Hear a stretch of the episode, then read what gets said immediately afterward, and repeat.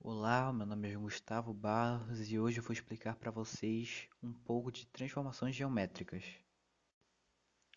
Para poder começar, transformação geométrica é uma aplicação objetiva entre duas figuras geométricas, no mesmo plano ou em planos diferentes, de forma que a partir de uma figura geométrica original forma-se outra figura geometricamente igual ou equivalente.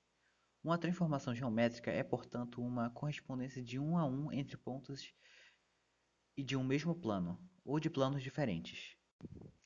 Algumas das transformações recebem nomes especiais por apresentarem características específicas. Primeiro, isometria, conservando as distâncias e os ângulos. Segundo, semelhança, conservando as relações de distância. Terceiro, Transformação afim, conservando o paralelismo. Quarta, transformação projetiva, conservando as retas. Quinta, inversão, conservando o conjunto de retas e círculos no caso plano. Ou transformações de Möbius, conservando o conjunto de planos e esferas no espaço tridimensional. Classificação não exaustiva das transformações segundo o grau de complexidade. Reflexões segundo uma reta no espaço ou no plano, ou segundo ou plano no espaço, simetrias centrais, translações, rotações de centro C no plano ou de eixo D no espaço, homotetias, afinidade.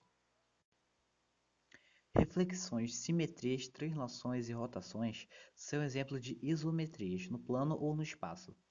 Algumas conservam os ângulos orientados e são chamados de deslocamentos. O conjunto de deslocamentos forma um grupo. As homotetias e as isometrias são exemplos de semelhança no plano ou no espaço.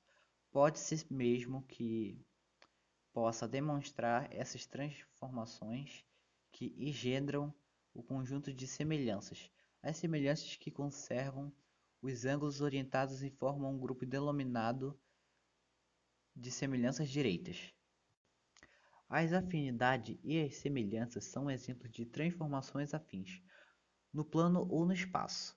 Também se pode demonstrar que essas transformações engendram um conjunto de transformações afins.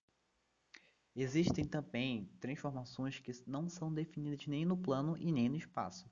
Dentre essas são as inversões e as homologias, que são Transformações homográficas. Bom, esse foi o trabalho de matemática de transformação geométrica. Tenha um bom dia e adeus.